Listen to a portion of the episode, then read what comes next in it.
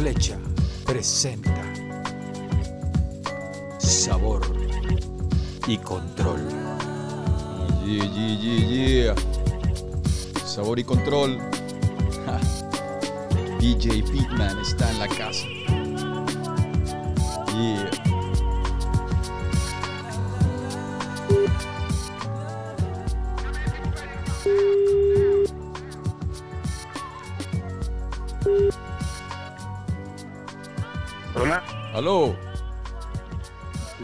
DJ Beatman.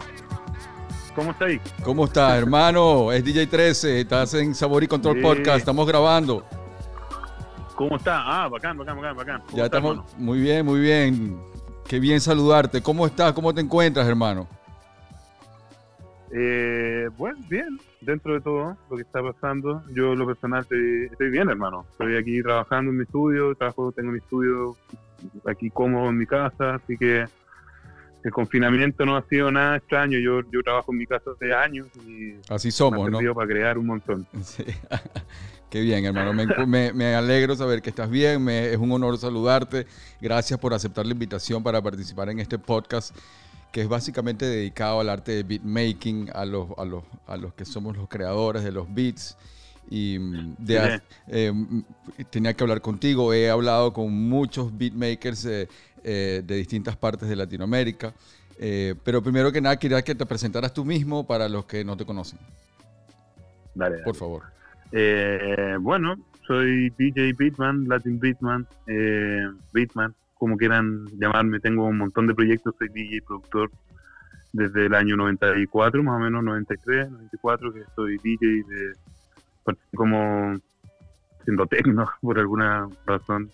Y de repente conocí las tornamesas en la mitad, me tropecé con un par de tornamesas, empecé a hacer scratch, empecé a hacer hip hop, hip hop, hip hop ligado a la electrónica y hoy día soy productor, beatmaker, tengo 12 o 13 discos ya míos afuera y un montón de colaboraciones y proyectos y sincronizaciones y cosas raras.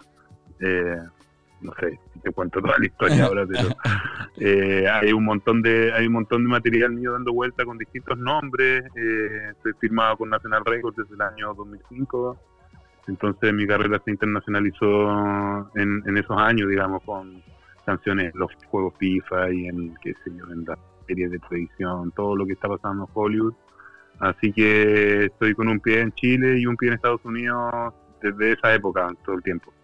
Qué bien, hermano, qué, qué- qué bien. Y Recuerdo que mm, eh, allá como, como a principios del 2000, eh, yo tuve la- el honor de, de conocer a través de, de, de Beatman and Robin. eh, y Beatman Roban, ¿no? Perdón, Roban. Friedman y Roban. sí, Bitman y Roban. igual. Y Desde esa época eh, recuerdo mm, eh, las producciones de Hurtos en el año 2000 este, y, y Robar es Natural en el 2002.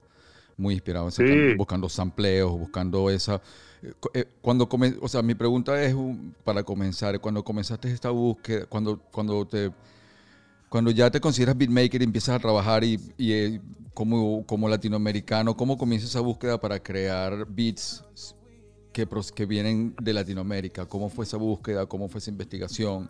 ¿Cómo fue esa aproximación? Eh, bueno, lo que pasa es que en esa época, en esa época del año 99, 2000, aquí en Chile localmente la música electrónica está como despertando al, al, club, al punch punch y todo eso que se hablaba en esa época del club y la onda electrónica más, más taquilla y menos sentimental y toda esa onda. Entonces, Correcto. En esa época yo venía haciendo como tecno y esa onda y no me gustó dónde iba ese camino y de repente empezamos con Bitman y Rohan, este proyecto que tuve que hacer conocer en, en esa época eh, y era netamente samplear, samplear, samplear, samplear, no, to- no, no, no, hasta por los, dos primeros discos hay muy pocos elementos que hayan sido grabados fuera de las voces como instrumentos, porque todos los, la mayoría de los instrumentos, el 90% de los instrumentos eran sampleados y cuando tú sampleas y de, de repente te declara Bitman y Roban que sampleas y ese, eso es lo que hace, eh, eh, tienes la libertad de buscar en, ¿Sí? como estaba todo tan anglo y tan Daft Punk y la cosa, sentíamos que íbamos a aportar, si es que no íbamos por el lado Si la cosa estaba en 126 BPM, nosotros íbamos a estar en 80 BPM. Y si es que la cosa estaba anglo, nosotros íbamos a estar latino. Y Mm. empezamos. A, a tomar distancia y tomar la oposición a la, a la cosa que como que iba caminando. Y, y en ese sentido ahí nos fuimos de alguna manera criando o desarrollando nuestro oído en términos de, de estilos y cosas y sonidos arraigados a la música latinoamericana de distintos, de distintos países. Eh, y bueno, con el tiempo yo ya después empecé una carrera solista que me llevó como a, a hacer muchas colaboraciones. Yo tengo muchas colaboraciones con músicos de todas partes. Y, y eso ha abierto mucho también la mente en el sentido de llevar la música latina o el sonido latino un paso más allá, una cosa un poco más universal y de repente no tan no tan local, no tan no tan miope, sino que una cosa que pudiera ser escuchada en, en Francia y, y se reconociera como una música que viniera de Latinoamérica, pero con un sonido un poco más global. Entonces empecé como a ir por ese lado, yo. ¿Y cómo, cómo, cómo, cómo se comienza, cómo, cómo, cómo, cómo se puede posicionar eso en, el- en una plataforma internacional? Eh, ¿Cómo, cómo, cómo fue tu, más o menos tu fórmula para llegar a... Yo creo que fue eso mismo, el tratar de globalizar un poco el sonido latino. Mm, mm, Como en el fondo, si se ampliaba, por ejemplo, no sé, los pasteles verdes, un grupo peruano, eh, pero y con una base que una base que puede ser un tema de Butaclan. Entonces, el Mm. cruce, en el cruce, en el cruce. eh, es el que genera es lo que genera de alguna manera atención en otros países, que es lo que lo ven como claro. no lo ven como algo latino, lo ven como algo exótico, lo ven como algo mm, Mm, tiene códigos que conozco, tiene otros sabores que no sabía. Qué, qué buena esta fusión, de alguna manera, como latino, urbano, gl- global, world music, no sé. Tiene funk. Yo tengo, tú escuchas un disco mío de, no sé, del 2010 y vas a escuchar sonidos de Brasil, sonidos de, de, no sé, de todos lados. Entonces, como tengo temas en alemán, en francés, en inglés, en, en portugués. Y eso en un mismo disco es lo que te hace formarte una idea un poco de qué es lo que realmente estamos haciendo en Latinoamérica o, o en términos como de, de mirar hacia afuera, de no, y- mirarse y- el ombligo acá. y- Y es, un, y es un símbolo también de quiénes somos como latinoamericanos, lo eclécticos que somos y la capacidad de poder eh, eh, inspirarnos y, y- y- y- y- y trabajar en, en- en una cultura más amplia que simplemente quizás la anglo podemos porque tenemos una relación con la salsa, tenemos una relación con la música del Caribe también muy, muy arraigada Sí. también. Entonces me, me parece que los latinos somos perfectos para ese tipo de emisión, como lo que está en Latin Beatman en editado en mil no- 2007, ¿no? Si no me equivoco. Claro, por ahí, en esa época, to- todos esos discos de esa época. Yo después, el 2012, eh, hice un proyecto muy interesante que todavía existe y que ahora vamos, tenemos, debiéramos estar grabando ya un segundo disco que se llama Rhythm Machine. No sé si lo conociste, es un proyecto que tengo con Eric Ujú. que él sí, es claro, de, de, de- de Cypress Hill. Sí, sí, sí, sí. y ex percusionista y ¿Qué tal con ese proyecto? un, un Eh, Rhythm Machine, buenísimo, buenísimo. To- tocamos por todos lados, tenemos colaboraciones con Sick Jacken, con Sandog, con Money Mark, con Pato Machete, con Anati Yuku, con, con Charlie Tuna, Jurassic Five, con Peanut de 311. Es un disco muy ecléctico que tiene mucho sabor latino. Eric es hijo de Willy Bo, uno de los percusionistas de Latin Jazz más conocidos del mundo, que tocó con Santana, Tito Puente, con, toda, la, con toda la, la- Real. Eh, y Eric trae todo eso y tenía muchas ganas de desarrollar un proyecto que fuera de él, donde no fuera el percusionista de Cypress Hill, sino que donde fuera se, se sintiera el tambor y la experiencia y el background. eh, y yo fui el productor del disco y tenemos un, un dúo, o sea, es un dúo, pero nos Wow. presentamos, por ejemplo, estuvimos en Vive Latino, LAMC, estuvimos en Lollapalooza, en En el Smoke, En Smoke, Out, de partes. Smoke Out Tour, ¿no? O sea, el Smokeout, el Sí. Smokeout Festival de ahí, este lo Festival, Hill en- en, correcto. Sí, buenísimo. Correcto. Sea, Y compartiendo escenario con Korn, weón, con... ¿Cómo era Ah, esa increíble. colaboración? ¿Cómo, cómo, cómo era, es- era o, fue, o eso, o es esa colaboración? O sea, ¿él solamente se dedicaba a la percusión o también estaba en el proceso de la producción o, o cómo era más o menos, cómo colaboraban? Sí, sí. La verdad que Eric tiene, eh, a ver, forma parte de la producción, obviamente, en términos creativos. Ah. Nada, quizá yo lidero más la misión de la producción porque soy el productor. Claro. Soy como claro. el beatmaker en sí, igual el que estoy en el Pro Tools haciendo todo y, y el que tengo que hacer todo operando. Y también, claro, llego con toda la idea musical y todo, pero a la hora de armar las cosas y todo, Eric es, parte del proyecto, al, igual que yo, en el fondo. Y obviamente su misión ya más, más física en el proyecto es, darle duro a, la, a, las percusiones en vivo y, en el estudio y también abrir el, el libro negro de contacto de, de Eric Pojo, que eso está bueno también porque tuvimos acceso a hacer colaboraciones muy rápido con con toda la elite de raperos de, la época y hoy día estamos en, el mismo en el mismo proceso de ir cerrando cosas con, amigos que, ya y tenemos súper buenos nombres entonces está interesante es un proyecto es un proyecto re interesante eh, muy muy muy crossover eh, un chileno con un californiano bueno californiano en todo caso pero bien California y editado por este sello nacional, Nacional Records, no sé si lo... sí, claro, por supuesto. Sí, sí, tuvimos canciones en FIFA, tuvimos canciones en campaña de Taco Bell en Estados Unidos con este proyecto. Y continúa eh, ¿Cómo te digo? Continúa. Sí, continúa, continúa. Yo, yo he ido haciendo otras cosas. Yo, yo la verdad que soy mucho más inquieto en ese sentido. Yo estoy siempre con tres o cuatro proyectos simultáneamente andando. Tengo otro proyecto con DJ Rap que se llama RBSB, RBSB que es como Rap versus Pitman, y con él también tuvimos Lola Chicago, tocando con Dino Francis, con todos los tipos, esta una onda más electrónica, más más como instrumental trap, pero del año 2013, muy power, como ligado un poco al dubstep y otras cosas más electrónicas, oscuras, potentes, y rap, no sé si lo conoces, pero aquí es un DJ pionero, hip hop y productor. ¿De otra eh, generación o, igual de la misma generación que tú? Eh, eh, es de la misma generación que yo, pero él era el DJ oficial de los primeros tiros de gracia. Sí, correcto, conozco, sí, claro, claro. Y, la pose latina y que sido de, esa época que eran los que marcaban un poco la cancha y él ha sido también productor por año.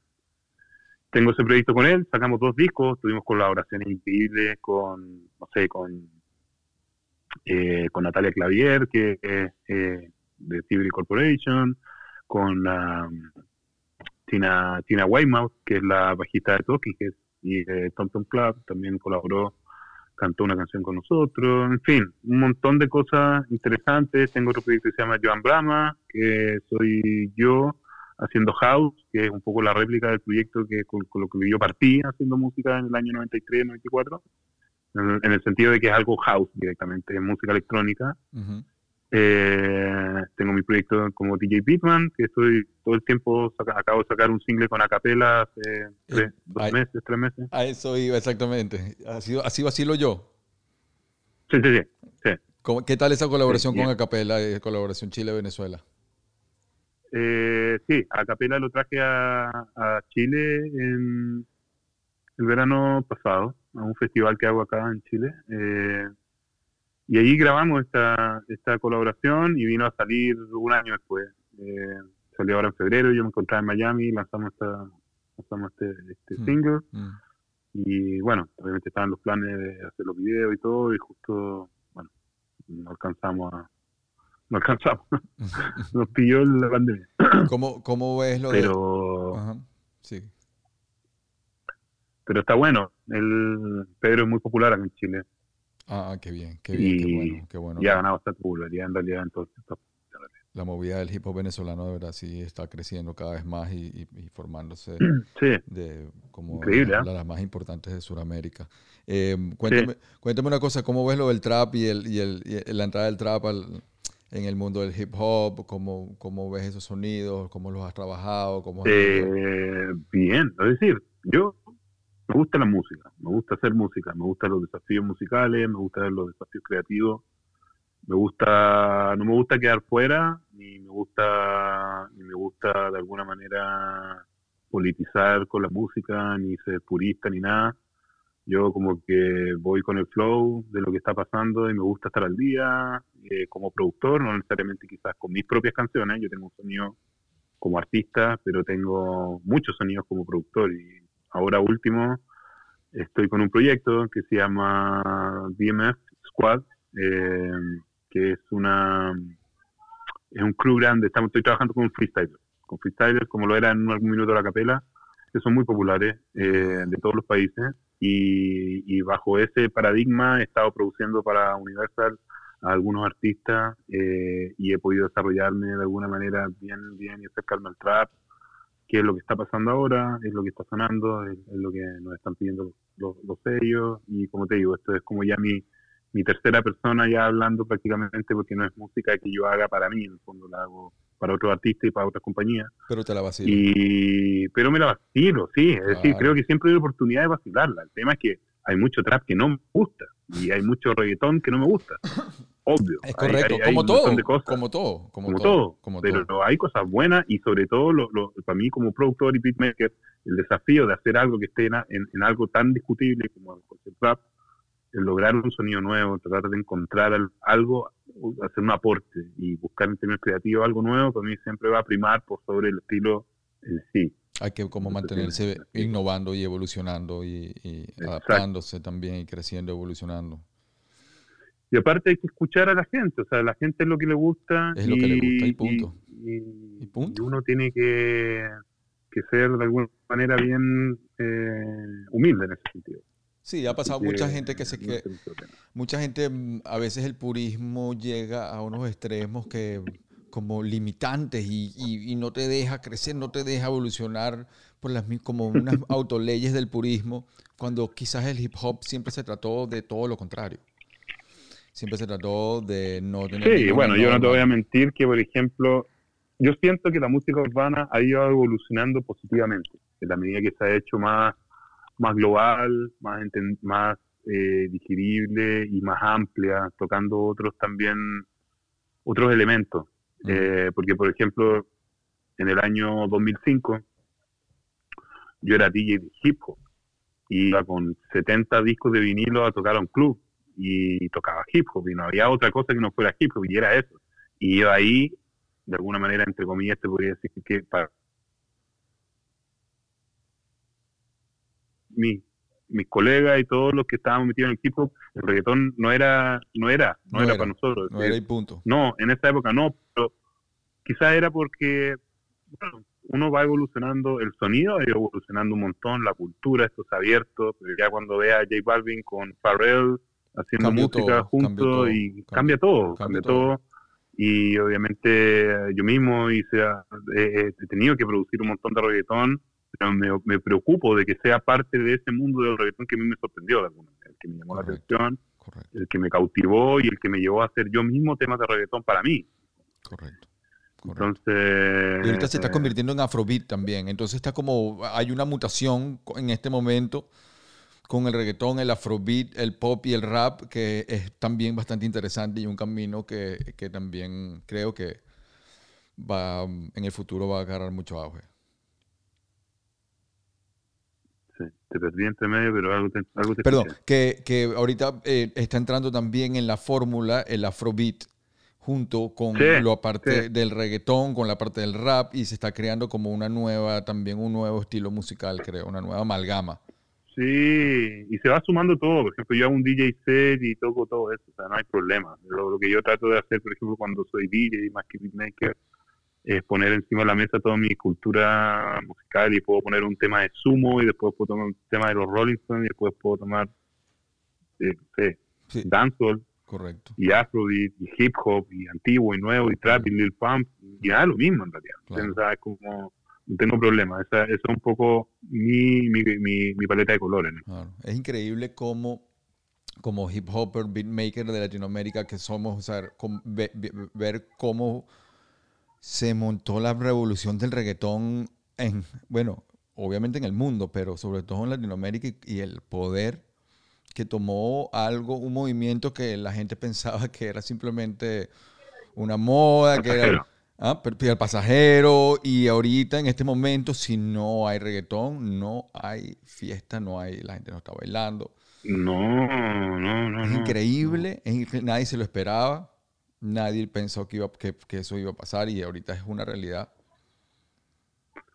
Pero ha tenido la capacidad suficiente, de mano de la industria por lo menos, de reinventarse, porque el sonido ha evolucionado mucho en cuanto al reggaetón y eso a mí, eso es lo que a mí me, dijo, ok, hay, que, eran, demasiados factores. Uno era eso, que cada vez se hacía más seductor el sonido del reggaetón, en términos como de audiencia. producción y y por otro lado, Sí.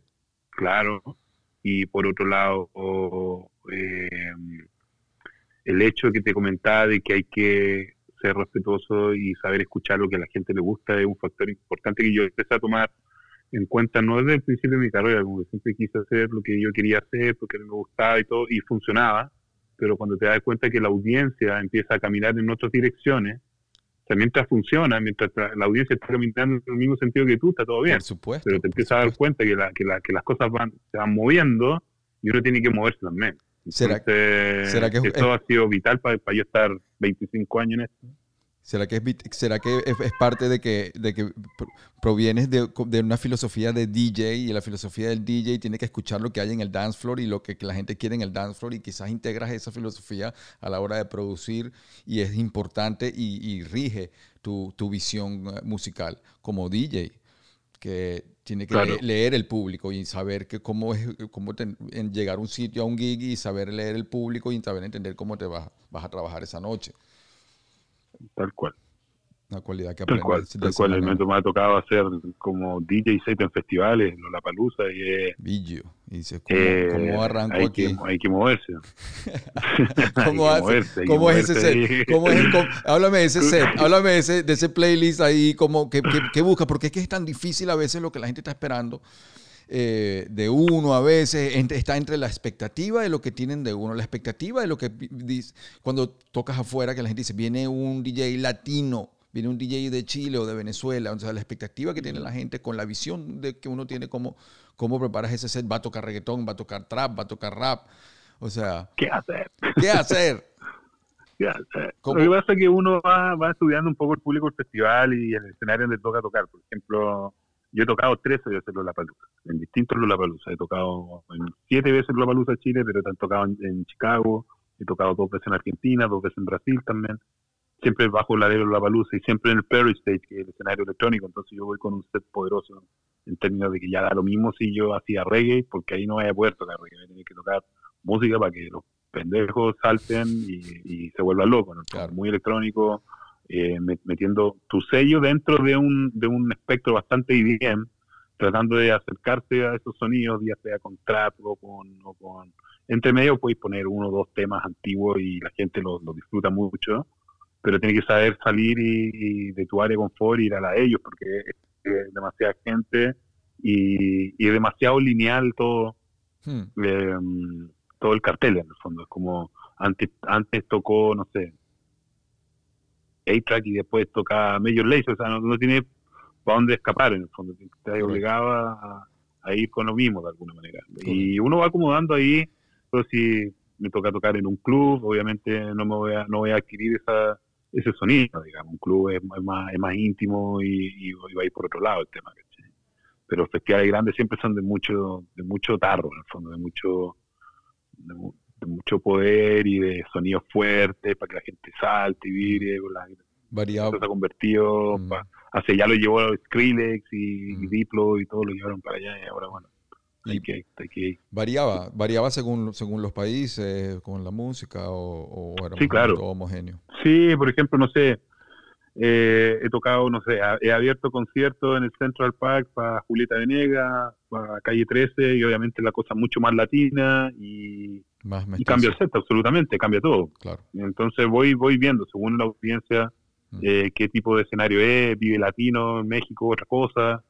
Eh, uno tiene que saber de alguna manera, como te digo, ac- acomodarse y, y tratar de mantener el, el, el sello. Yo lo que he hecho también son versiones de mis temas, de mis propios temas, eh, para darle una identidad propia también y que no sea puro DJ set Mm. eh, agarrar temas míos y versionarlos en, ya sea, no sé, EDM o, o lo que sea que sea que me tenga que, que acomodar de alguna manera. Tengo Mm. temas que son de hip hop que he hecho con Lana TU Mm. y he ocupado la base del general para ponerla de capela y, y he hecho una versión de, de Muévelo de, de, de general, pero con la voz de Insomnio de, de mi tema con Ana TU. Entonces, voy según. Según uno tiene que ir, tiene que trabajar mucho también en, en, en, en versionar su canción y todo, pero Mm.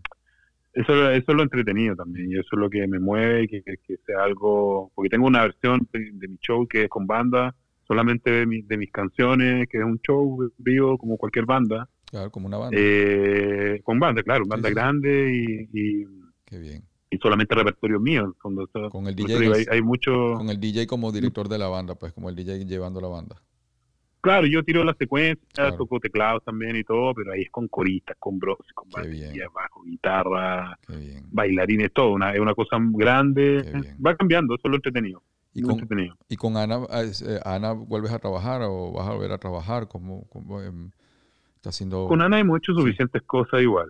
Hemos hecho hartas, hartas canciones con Ana. Ahora yo estoy trabajando, eh, o sea, nunca descarto trabajar con nadie en todo caso, pero pero creo que creo que estoy haciendo como otras cosas eh, y Ana también y y está todo bien, pero mm, yo creo que ya hicimos la, lo que a donde nos podíamos cruzar, porque tenemos hartas colaboraciones. Sería redundar un poco mucho en, en, en la alianza, pero pero estoy ahora trabajando con chamaquitos de 20 años que son freestylers súper populares. ¿Cómo se vienen de abajo. Uh, hay- son varios. Acá varios, en Chile tenemos tenemos tenemos un, un crew de freestyler como de 15, que son los más top. Yeah. Eh, que tienen un estudio, tienen un, ¿cómo se, como, como un- una unidad creativa, trabajan todos juntos, ¿cómo hacen? Sí, sí. eh, tenemos eh, es, un- es una plataforma grande que, que parte como un festival en realidad. Es un festival y luego se convierte en una plataforma de desarrollo artístico basada en freestyle. Mm. Y, um, y en base a eso nosotros hacemos unos festivales que donde tenemos batallas de freestyle y tenemos a eh, artistas que alguna vez fueron freestylers pero que ahora son artistas. Entonces, por ejemplo, no sé, hicimos uno acá en Viña del Mar hace un año atrás. Eh, entonces teníamos a los top mundiales de las batallas y también teníamos a Capela cantando, a Drosquila, que son muy populares hoy día con, con su música, eh, pero fueron fuertes también en el freestyle. Mm. Tenemos todo un concepto en torno al freestyle, latino, de habla hispana, y ahora estamos partiendo un proyecto con Universal Latino en Miami, con el concepto de, de BMF, lo produzco yo, y ya es con seis freestylers de distintos países, y así. Estamos Mm. escalando la onda como de sacando eh, artistas desde el freestyle, porque ellos están, son tipos con mucho talento, son tipos muy populares hoy día el Mm. freestyle, pero no, no tienen aún todavía una figura artística creada, desarrollada en el ámbito y en la industria discográfica, que es otro, es otro mundo, digamos. Es otro sea, monstruo, es otro son, monstruo. son, son, son primos, pero, pero todavía no, Claro. no, no, no, no, no, no quiere decir que si tienen, no sé, 5 millones de visitas en una, en una batalla que hicieron en la calle, no necesariamente si sacan una canción van a tener 5 millones de visitas. En, Es que es en muy el video, distinto, ¿me es muy distinto Eh, es improvisar a- distinto. a, a- a saber lo que es hacer una canción. Son, son dos, territorios distintos. Pero bueno, muchos se pueden, lo hacen, Claro. lo logran muy exitosamente. Sí, hay, hay, un- hay unos que lo hacen bien y lo que yo estoy tratando de hacer es acercándolo a la industria, Claro. porque igual hoy día y más que nunca se necesita apoyo para poder salir con proyectos artísticos que financien de alguna manera, no sé, marketing, videos, producción, lo que se necesita para estar en, en- en un nivel competitivo. Mm. Y, y que no sean canciones que queden ahí con, con 100.000 visitas en YouTube y, y ya, Y ya. cuando podría haber sido mucho mucho mejor. Hay casos de éxito súper grandes, en ese sentido, Paulo Londra, Dukis, ex freestyle que hicieron muy bien el trabajo de, de su proyección artística. Y Mm. de alguna manera yo estoy haciendo eso. Estoy con Mm. el CO2, no sé si conoces al CO. Mm, no. Se Maquisa. Era- Ah, Maquisa, claro, Maquisa, por supuesto, por Sí. supuesto, claro, claro, claro. Sí, que cantaba con Ana, él, Claro, él claro, es sí, socio mío. Lo- de- sí, sí, sí. Además, una- un grupo Claro. pionero de, de- también de la movida. Claro, Oye, qué bien. Y- claro, él eh, es uno de mis socios. Ah, qué bien. Y ent- entonces estás como ayudando a, a- al talento emergente de las nuevas generaciones. Este, cuando comenzaste, cuando allá Sí. en los 90, que no prácticamente no, no había nada, no había ninguna referencia, me imagino, igual cuando comenzamos en esa época, no había ninguna referencia. ¿Cómo te sientes ahora? ¿Cómo ves lo de Chile, la movida de Chile, ya 20 años después, eh, 25 años después? ¿Cómo, cómo la ves? ¿Cómo, ¿Cómo ves lo que el producto de lo que tú has ayudado a crear?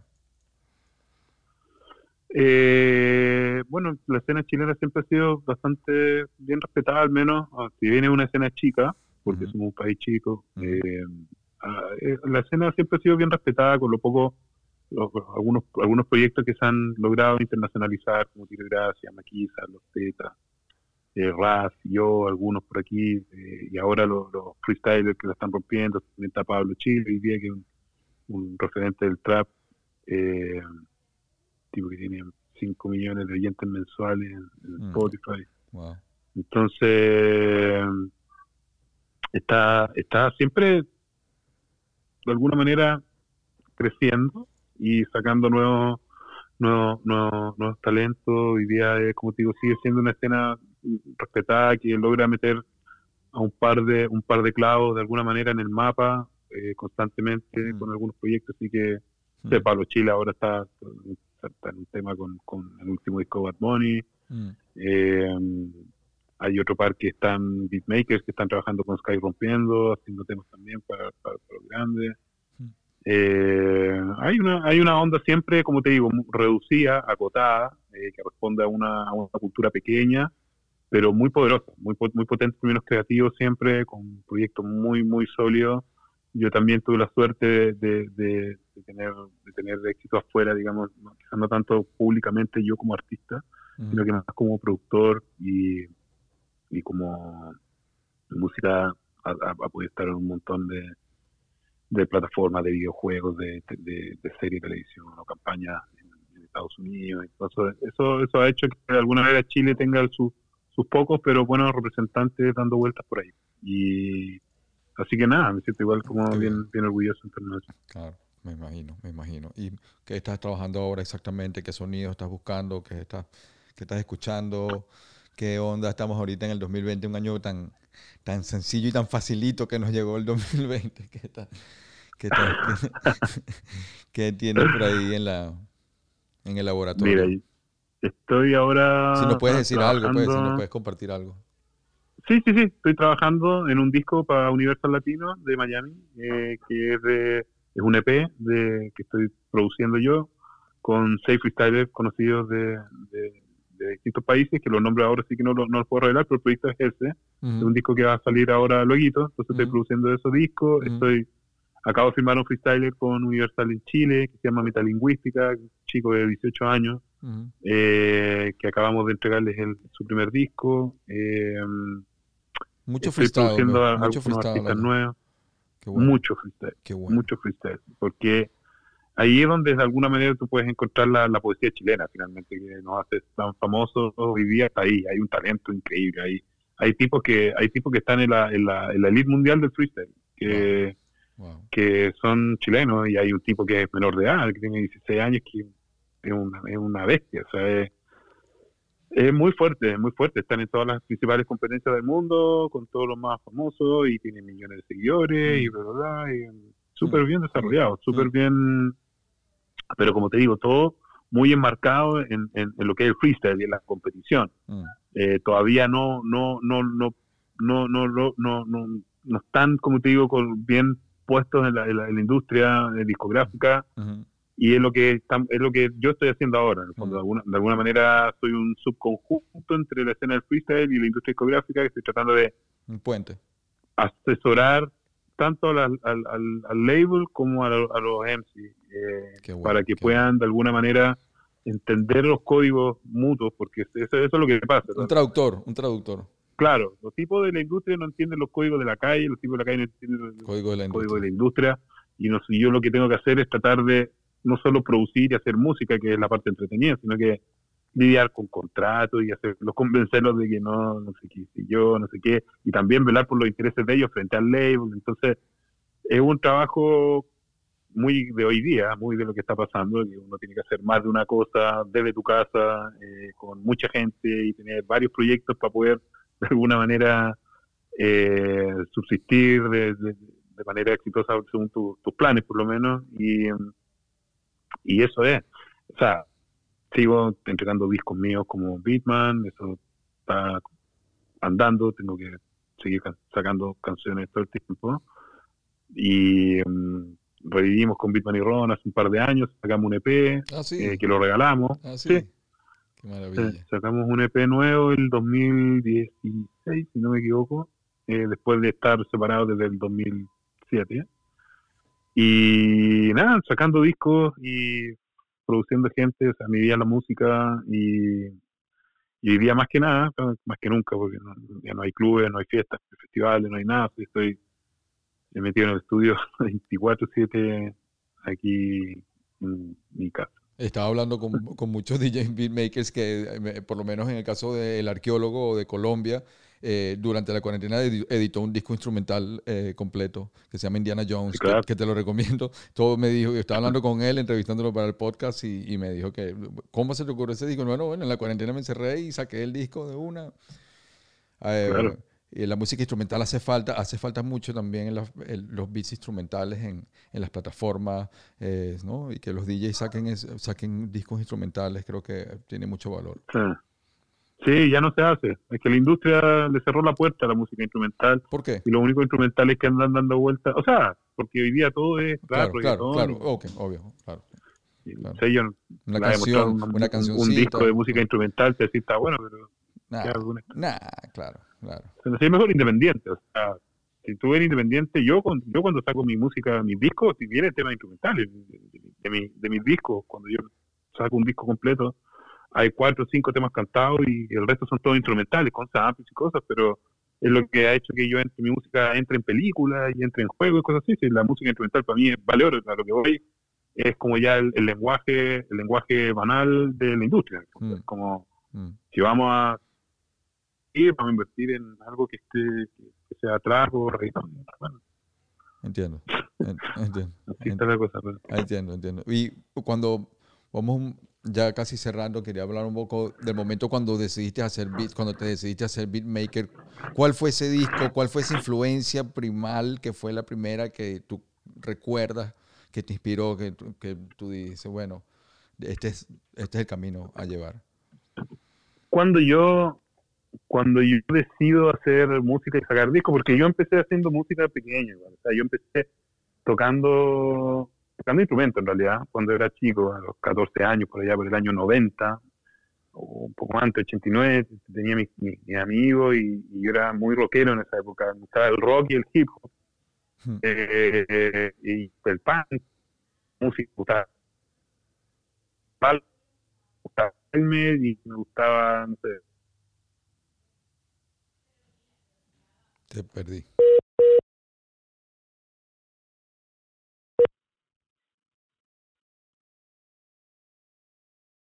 ¿Aló?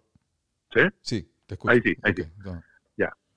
Eh, aprendí a tocar instrumentos y qué sé yo desde antes. Nunca, tuve, nunca me propuse hacer, dedicarme a la música y sacar discos. A eso voy, en el fondo, que yo realmente hacía música, después empecé a descubrir los programas de los reverse y los reason y todas esas cosas y empecé a hacer como música ya más tecno por lo que me ofrecía el programa pero ya cuando yo decido hacer música y sacar discos tipo Beatman y Roban o Beatman ya del 2000, del 99 en adelante, la influencia así en sonido, en, onda, en feeling, en mood, en todo, eran DJ Crush, era DJ Shadow, era Nike Version Wax, eh, Fila Brasilia. Era una onda entre hip hop, instrumental, mellow, sampling, con cosas indie. Ese era cuando yo partí el mood que me asentaba muy bien en lo que yo, por eso a partir de eso quise hacer música. Y también obviamente el hip hop, toda la vida que escuché hip hop, cuando lo entendí a la hora de hacerlo, me puse a, me puse a hacerlo. O sea, cuando entendí cómo, cómo si voy a samplear algo, ponerle un beat y, ponerle un scratch, un rap, empecé a hacer inmediatamente. O sea, cuando, mm. cuando las herramientas llegaron a mí, el conocimiento, eh, yo ya venía preparado para hacer eso en el fondo, pero como cuando decido de alguna manera lanzarme a hacer música, a, grabar canciones, que terminar canciones y ponerlas en un disco y hacer música, eran esos que te nombraba. Era una onda como lounge, media trip hop y sonido. Básicamente, mm. Shadow era fuerte en ese sentido. y, y um, Crash también. El sonido de Crash me llamaba muy, era, muy, me traía demasiado. Hasta el día de hoy encuentro que, que, que vuela la cabeza es inigualable. En cualquier momento es inigualable. Y tenía, y tenía otras cosas también que me acompañaban, que, que, que quizás en alguna época mía me ayudaron mucho anímicamente, mm. que tiene que ver con, con el mood desde la soul, con el mood de los Beastie Era Boys, up- con el mood uplifting, de- era uplifting, era, era, era poderoso, Sí. era música que daba mm, poder. Sí, sí, sí. Sí. Eso yo, eh, yo siento que, que, que si bien no, no era algo que me inspiraba a hacer música, era música inspiradora para mí. Total. No sé si me estoy explicando. Sí, sí, sí, Eh, eh, pero de repente hay, hay- escuchaba cosas de Fila Brasilia y esa onda media electrónica, pero muy mellow que había en esa época que distaba de la funk y toda esa onda. Mm, Eh, eso a mí me, me dijo, esto es lo que quiero hacer, esto quiero hacer, quiero hacer música que parece que, que no fuera música electrónica, pero que está hecha con máquinas, ¿entiendes? o sea, que son ritmos lentos, está Más pegado, o sea, qué sé yo, y todo Mm. más orgánico y más, menos, más, qué sé yo, no sé, y era, era, era vital el BPM, era, Mm. era algo lento, no era algo rápido, no era Mm. algo que, no era electrónica rápida, era, una mezcla de hip hop y toda esa onda, así que eso, yo traía también influencias de antes y después también me hice muy amigo del funk, eh, del reggae. mm. Cuando empiezo a descubrir como fórmulas para hacer música, eh, uno empieza a querer hacer de todo, en realidad. Entiendo. Todo lo que, se, lo que se pueda, música bailable también es entretenido. Me encanta, o sea, ¿no? Y Me encanta la ahora, música, como te digo, que tengo la posibilidad de, de producir un disco de rock, pero con gente que a mí me, que, que me, me interese, porque son talentosos, porque Mm. me gusta lo que hace, si viene un grupo de rock que a mí me gusta y me dice, produce un disco, yo lo hago, me Mm. encanta el rock también. claro, Entonces te digo, como que no tengo problema con ese lado. qué bien, bien. ¿Y ahora, y ahora qué estás escuchando? Ahora que, que- Ahora estoy escuchando muy poco, la verdad es que escucho poca música, Eh, siempre estoy descargando canciones nuevas que van saliendo, Rust, me, gusta Rust, me gusta, estaba escuchando cosas nuevas, eh, a ver, algunas cosas del- de, la, de la música como, como trap, eh, que no son tampoco tan nuevos, pero mi hijo me va mostrando algunos nuevos, nuevos, nuevos, y siempre estoy que reclamar y, y nunca dejo escuchar a Jay Dilla y siempre estoy escuchando a James Brown. Como te digo, tengo un playlist en, en Spotify que le pongo play, le pongo aleatorio y me puede sonar de qué. vamos a buscar ese playlist, vamos a buscar ese playlist. Sí, o sea, puede sonar puede sonar Drake o puede sonar, bueno, ¿me entiendes? Entonces, eh, y, estoy todo el día metido en el estudio, desde muy temprano hasta muy tarde, así que mm, estoy como escuchando poca música nueva, salvo que de repente salga una canción que me gustó y me trabajo para el DJ set y todo eso, pero hoy día como que traté de, de- de dejar de perseguir lo último, último, último a la hora de DJear y también tratando de mostrar un poco de cultura y Mm. tratando de hacer sets que incluyan cosas más, más antiguas, que los chicos ya no, no sea, tratando de quebrar un poco también, mi público sabe lo que yo hago y sabe que se van a encontrar con, con cosas muy antiguas y cosas nuevas. Entonces, Qué bien, Manuel. pero como te digo, yo escucho de todo, todo el tiempo.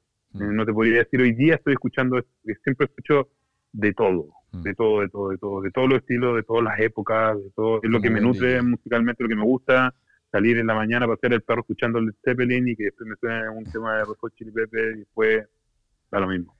Como muy, muy variable, ecléctico y, y yo creo que ahí está el, el- ahí está la clave, porque ahí está la, ahí está, eso es la música para mí, el Ujú. resto es industria. O sea, escuchar un solo tipo de música y ser fanático solo de algo, para mí no, no, es, Mm. no es el camino. Tenemos un, un playlist en Radio Flecha eh, en, eh, con tu nombre, eh, que más o menos hicimos una selección ahí para que sepas. En Radio Flecha en Spotify eh, tenemos un playlist eh, eh, dedicado a ti. This is DJ Bitman. Entonces, para que lo cheques, estás invitado a escucharlo.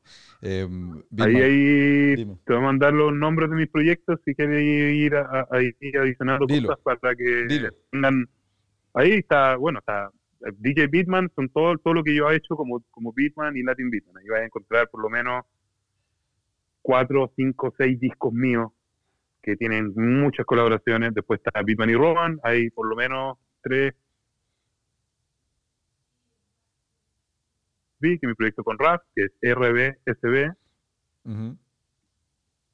¿Aló? Sí, Ahí sí, sí, sí, te escucho. Ya, el proyecto con, con RAF, que es RBSB, RBSB, eh, como RAF versus Beatman. Ahí tenemos dos discos. Después está Rhythm Machine, que tenemos un disco que se llama Welcome to the Rhythm Machine. Y eh, eh, BMS Squad, que es la, la música que hemos ido soltando con, con los freestylers. Así que ahí hay de todo. Ah, y Joan Brahma, tal como suena. Joan Brahma, ese es mi proyecto de house que tengo muy, muy prendido y, y bien, es bien amplio el, el, el espectro, pero está entretenido. Para pasar la tarde está bueno. Qué bien, hermano. Eh, Bitman, gracias por tu tiempo. Es un honor poder hablar contigo. Y, y de verdad, gracias. Bienvenido a Sabor y Control. Este es el podcast dedicado al arte del beat. Y bueno, gracias, hermano, de verdad, por tu tiempo. Este, ya no te quitamos más tiempo. Ya, de verdad, estamos muy agradecidos contigo, hermano. Bueno, gracias a ti por, por la invitación y qué bueno que nos hayamos reconectado. Suerte allá, ojalá que pasen los días oscuros, pasen rápido y, y eso, hermano, gracias por la invitación, escuchen música y le damos. Sí, Un abrazo, sí, hermano. Gracias, hermano. Bien, bien, bien. Todas las bendiciones para ti y tu Ujú. familia, hermano. Salud. Igualmente, Gracias, gracias. papá. Gracias, gracias, gracias, gracias.